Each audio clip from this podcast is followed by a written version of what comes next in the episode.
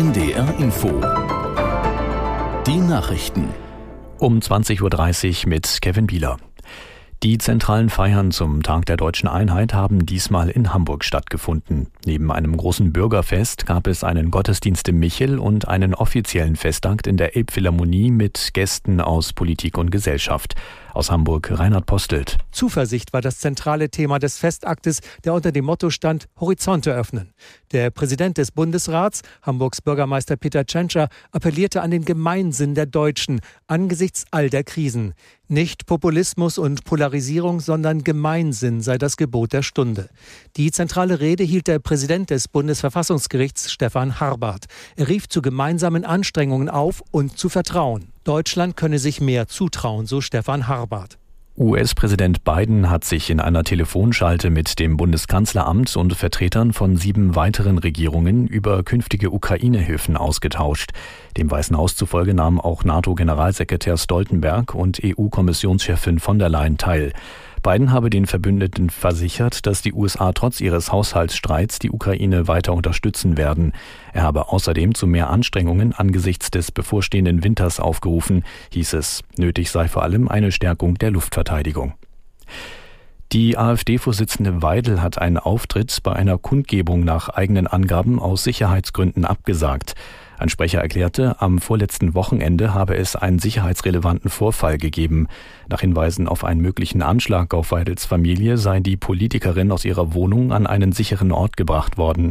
Aus Gründen der Vorsicht habe sie daher auf öffentliche Auftritte verzichtet. Das Bundeskriminalamt erklärte auf Anfrage, man äußere sich nicht zu einzelnen Sachverhalten. Die AfD hatte Weidel als Hauptrednerin zum Tag der deutschen Einheit in Mödlareuth eingeladen, einem Ort, der sowohl in Bayern als auch in Thüringen liegt. In den USA hat Präsidentensohn Hunter Biden in einem Verfahren wegen illegalen Waffenbesitzes auf nicht schuldig plädiert. Biden ist angeklagt, weil er einen Revolver besessen haben soll, obwohl er dies als Drogenkonsument nicht durfte. Aus Washington Ralf Borchardt. Hunter Biden hatte im Jahr 2021 seine vorherige Drogenabhängigkeit selbst öffentlich gemacht. Neben dem Verfahren wegen illegalen Waffenbesitzes drohen dem Präsidentensohn auch rechtliche Schritte, weil er in den Jahren 2017 und 2018 seine Steuern nicht rechtzeitig bezahlt hatte.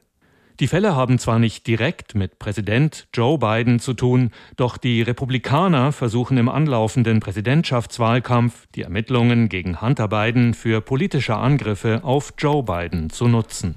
Das Wetter Norddeutschlands, nachts an den Küsten noch Schauer oder Gewitter, sonst meist trocken, Tiefstwerte 14 bis 9 Grad. Das waren die Nachrichten. Kurz vor der bayerischen Landtagswahl hat der Bayerische Rundfunk einen neuen Podcast gestartet. Immer diese Bayern heißt er und berichtet über bayerische Extrawürste in der Politik, zum Beispiel bei den Schulen oder der Energiewende. Eine Folge widmet sich der bayerischen Wirtschaft. Noch in den 60ern galt Bayern als Bauernstaat. Heute ist es auch Hightech-Land und wirtschaftlich ziemlich erfolgreich.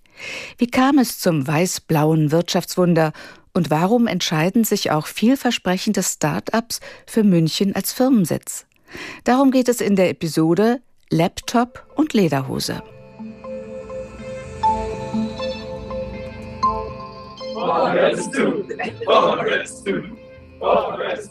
Es ist der 12. Juni 2023, kurz vor 11 Uhr abends. Fast 80 Leute sind im Büro des bayerischen Startups Aurora Tech in München, obwohl es schon so spät ist. Die Mitarbeiter sind vor einem großen Bildschirm. Immer wieder schalten sie in die USA zur Vandenberg Space Force Base. Das ist ein Raketenstartplatz.